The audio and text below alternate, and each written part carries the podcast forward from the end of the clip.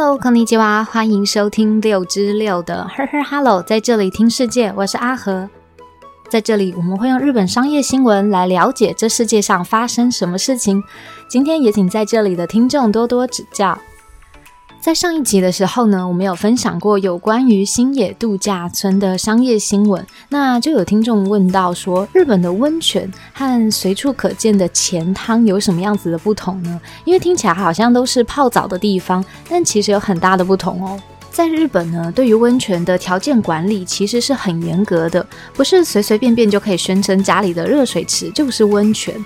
日本有特别针对温泉设置了一个叫做 Onsen Hall。温泉法的规范，而这个温泉法的第二条呢，就针对什么是温泉这件事情来做出它的定义。它里面就规范到，温泉必须是自然的从地底下冒出来的温水，而且里面呢要富含矿物质或者是其他的硫磺物等等的成分，才称得上是温泉。又因为温泉要找到温泉的泉源，那一般业者呢认为，哦这块地可能是温泉泉源，就要进行温泉的采矿。那这个采矿呢，也是要经由管辖机关日本的环境省的认定，当地都道府县知事的申请许可，才可以进行温泉的开发。所以它的条件啊和程序都复杂很多。但反观的，如果是前汤的条件，就没有我们刚刚提到的温泉这么严格了。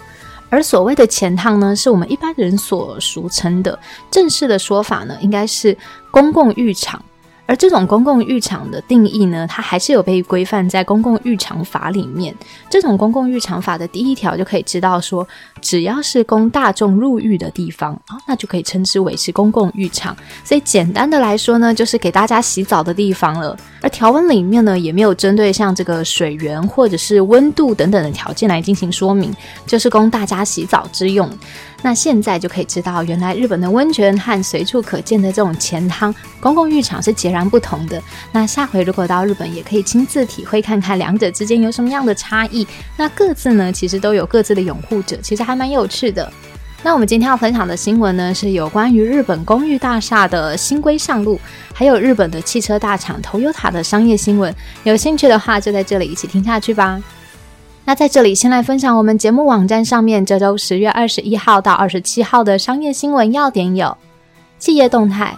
日本二手交换网络平台将投资法国 Bix 二手童装交换平台；企业动态，新生银行经营权大变动，SBI 集团公开表示拥有新生集团过半股份；日币贬值，黑田总裁表示非常不乐见日币贬值影响实质薪资；企业财报。广告费负担好大，乐天证券一月到九月起，纯利益年减六 percent。车票涨价，JR 东海到新干线繁忙期特别料金将从两百日元一口气调涨至四百日元。以上的新闻要点都可以在我们的节目网站上面看到哦。喜欢文字版的听众，或也可以直接订阅我们的电子报，订阅电子报也是免费的。就让我平日整理的日本商业新闻，还有本节目的文字稿，透过 email 分享给您。连结也在 Show Note 资讯栏当中，欢迎上去看看。那我们现在就来听听看新闻吧。我们在先前的集数呢，也分享了好多有关于电动车相关的商业新闻。那我们今天要分享的新闻呢，是这些电动车相关的资讯，也会连带的影响到日本新公寓大厦的设计规格，而且是全面的硬性规定。所以现在我们一起来听听看，这股电动车趋势怎么样连带影响到日本的不动产市场的。第一则新闻：新规上路。二零二五年起，东京都新公寓应全面装设电动车充电设备。根据 Nikkei Sankyo 新闻，日本经济产业新闻报道指出，东京都为了要普及这种电动车，将正式的要求公寓大厦要装设充电设备。虽然东京都揭示了到二零三零年为止呢，在东京都内所贩卖的新车当中，必须是半数以上都是二氧化碳零排放的电动车这个目标，但是在二零二零年这个时点呢去做计算，它的达成率也只有两 percent 而已。那因此，东京都呢除了决定从二零二五年起要求新建设的公寓大厦有义务要去装设电动车的充电设备，那也预计呢在二零二三年，也就是明年的三月的时候时候呢，跟充电设备的业者、还有公寓大厦的管委会等召开座谈会，希望进一步的来推动目前寄存的公寓大厦的充电设施。那我们现在先来了解一下，目前的电动车的充电方式可分成三个部分。第一个部分呢，就是住家还有事业体它所进行的基本充电，就是可以在家充电或者是在公司充电。那第二个部分呢，就是在高速公路这种移动的路途当中的路途充电。第三个部分呢，就是在旅馆或者是商业设施等等这种目的地的充电。那一般来说呢，在住家或者是事业体办公室，这种停车的时间会占所有停车时间的九成，因此增加住家或者是办公室的基础充电，那就是电动车普及的关键所在了。特别是人口密集的东京都来说，这种集体式住宅呢，其实是占了全体住宅的七成以上。要使这些集合式住宅的充电设施必须要完备，也是现阶段不可或缺的任务。东京都在先前就认为，寄存的公寓大厦应该要充实这种充电设施，因此在二零一八年度呢就开始实施电动车的充电设施相关的补助。如果民众跟国家补助有配合的话呢，甚至可以在自己完全不用负担任何的费用的情况之下来安装充电设施。但是近年来观察下来，申请电动车充电设备的数量虽然有上升，但是截止到二零二一年度为止的四年期间，总计也只有四百七十一个充电设施。那跟二零一八年共计有四百八十四万户的集合住宅相比，那可以说是杯水车薪。那至于电动车的贩卖数量呢？则因为各大汽车大厂都有增加电动车这个品项的缘故，在今年八月份，日本全国电动车的贩卖数量，就包含插电式的油电混合车在内的这种房车跟轻型车，总计呢共有九千一百辆台，跟去年同月份相比呢是增加了二点五倍，那占新车的销售量的三点九 percent，较去年同期上涨了二点五 percent。那由于预期到今后的电动车市场会持续的普及。因此，从大企业到新创公司，都有越来越多的公司企业纷纷要投入这个公寓大厦的充电设施的市场。而东京都呢，也趁这个机会，在今年九月上旬设立了一个充电设施的业者，还有汽车大厂跟公寓大厦团体结合组成的这种普及充电设施的合作协议会，并且呢，预计在明年的三月来召开座谈会。就是希望能透过问卷调查的方式来选出有没有意愿来装设这种充电设施的大楼管理委员，那可以借此呢跟充电业者来进行讨论。东京都的环境局也希望能透过上述的方式，让公寓大厦的管理团体了解到，哦，目前有各式各样的充电设施服务，来促进管理团体他们的合意。那东京都也同时希望可以刻予新建的公寓大厦在停车场内装设电动车充电装置的这种义务。举例来说，如果规划了五十辆车的停车空间，那除了必须要设置十台充电设施之外呢，还需要预备十五台车的配电工程。那之所以如此规划，就是希望如果未来电动车的使用人数有增加的话呢，就可以顺利来进行相关的充电设备。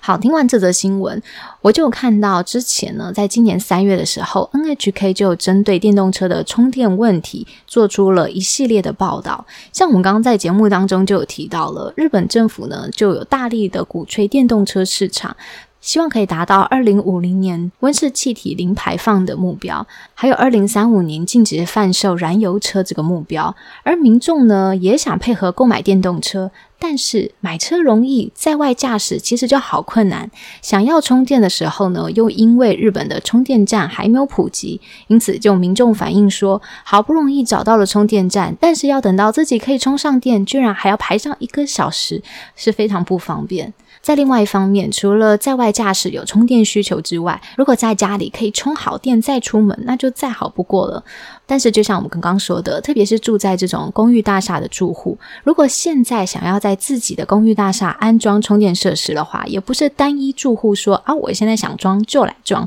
所以，安装这种充电设施的费用也不便宜。如果一户建就是一口他的自己的房子，自己要安装的话，根据 NHK 的报道指出，根据环境的不同，充电设施的安置费也从日币的五万到二十万日币不等，所以它也是一笔额外的支出。那正也因为如此，日本政府呢，在二零二二年，也就是今年初的时候，就在还没有公布我们今天分享的这则新闻，也就是强制新的公寓大厦应该要装置充电设施之前呢，其实有针对。安装充电设施的公寓大厦提供了补助金，而日本的国家补助金方案呢，它是根据供电的电压不同而提出了不同的补助金费用。比方来说，像这种大型的曼熊，就是比较大型的公寓大厦呢，如果是五十千瓦以上未满九十千瓦的话，国家补助最大呢是两百万日元；如果是九十千瓦以上还没有到一百五十千瓦的话，国家补助呢最大是三百万日元。那如果它的设备是一百五十千瓦以上的话，国家最大呢是补助了四百万日元，而这个补助之后，其余的安装费用呢，就是由民众自行去负担。那这个有关于电动车还有日本公寓大厦的商业新闻，也补充给在这里的听众参考一下喽。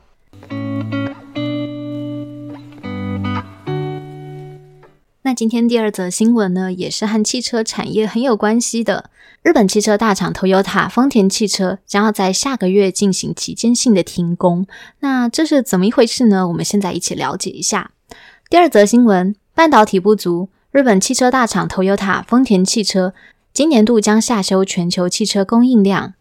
根据 NHK 新闻报道指出，受到全球半导体供应不足的影响，今年度 Toyota 丰田汽车呢对外就宣布。预计今年度全球产量将低于先前预计的九百七十万台。Toyota 就表示，已经宣布了下个月呢将停止该公司在爱知县的高冈工厂，还有九州福冈县的宫田工厂等日本国内的八家工厂，共计十一条生产线的营运。而停产期间呢，最长可达到了九天之多。主要原因呢，就是受到全球半导体持续缺货的影响。而预计本次停工呢，也将会影响该公司六万台的新车出产。因此，Toyota 预计就对外表示说，今年的全球产量将会低于之前的预期的九百七十万台。而至于实际减产的数量呢，目前仍在评估当中。Toyota 也表示，对于停产造成的客户还有供应商造成的不便，对此呢，公司也深表歉意。而现在公司努力的目标就是仔细的检查零组件的供应情况，并且考量到日后的对策，以争取尽快的交车。听完这则新闻，不知道是不是有听众和我一样，就想说，原来半导体不足持续的影响到后疫情的现代。而日本汽车大厂同优塔丰田汽车，我想台湾的听众呢，对于这家车厂应该不陌生。在日本，汽车呢当然是市占第一名。而根据英国的汽车牌照贩卖。R e t Transfer 的调查指出，在二零二二年，Toyota 呢在全球的四十九个国家当中呢，都是稳居销售龙头。除了在欧洲还有北美落后于 Ford、还有 GM 以及 FCA 三个地主汽车集团之外，其余像是亚洲、澳洲、非洲、北美洲，几乎都是 Toyota 的天下。那现在呢，简单来分享一下 Toyota 的背景知识。Toyota 呢，它是日本的跨国汽车公司，它是隶属在日本的三井财阀当中。它的总部呢是位于日本的爱知县的丰田市，所以在爱知县的时候呢，也可以去参观一下 Toyota 的博物馆，非常的热门。丰田汽车的创业故事也非常有趣，而且丰田汽车一开始并不是做汽车的哦，而是做纺织业。早在十九世纪的时候呢，就有一位叫做丰田佐吉的发明了一部动力织布车开始，而这项发明呢，也为了日本的纺织业鼓突破性的革命。在一九一八年的一月的时候，丰田佐吉呢就创设了丰田纺纱织布机公司。事隔几年，在一九二四年的时候呢，丰田佐吉就得到他的儿子丰田喜一郎的帮助之下，完成了他毕生的心愿，建造出一台自动的织布机。那两年之后。丰田喜一郎呢，就再度的创立了丰田自动织布机工厂，而这种自动的织布机工厂也开始运作。而身为发明家的丰田喜一郎，就在一九二零年代呢，就造访了欧洲和美国的时候，当时呢，他就看到正在萌芽的汽车产业。也激起了他对汽车的浓厚兴趣，所以丰田喜一郎就利用了父亲丰田佐吉贩售自动织布机的专利所得到的十万英镑，在一九三七年就开创了丰田汽车公司，这也就是我们现在听到的丰田汽车。而丰田家族的事业呢，就从织布机又拓展到了汽车产业。好，听到这里，不觉得丰田汽车的创业故事和我们上一集火星诺亚新野度假村的创业故事有点同出一辙吗？一个是卖鱼货杂货的新野商店的店铺老板，后来也跨足了丝绸纺织业，那赚取了这个创业基金，再由第二代转战到了温泉旅馆。而另一个呢，是由丰田纺织织布机公司，同样是由第二代丰田喜一郎，他建造了一部自动的织布机。那后来他在欧洲、美国的时候看到，哇，这种蓬勃发展的汽车产业，再回到日本，将原本的纺织事业的资金投入汽车制造。所以这两个公司现在也都是非常活跃的企业领导者。那以上呢，有关于丰田汽车的创业故事，以及近期丰田汽车将会停产的经济新闻，也分享给在这里的听众参考一下喽。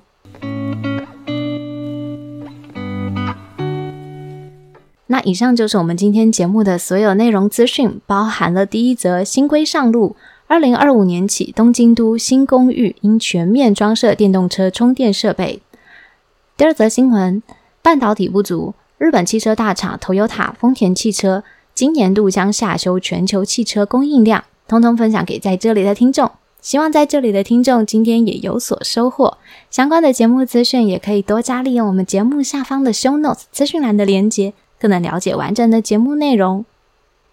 这里是 Her Her Hello，在这里听世界，我是阿和，非常感谢您花时间收听跟持续陪伴。我们现在有开放抖内赞助，欢迎您的实际支持，也可以留下想对我说的话。那喜欢也分享给有兴趣的听众，让更多人知道这个节目。也祝您有美好的一天，友谊及你吉哦。那我们就下次空中再见喽，拜拜。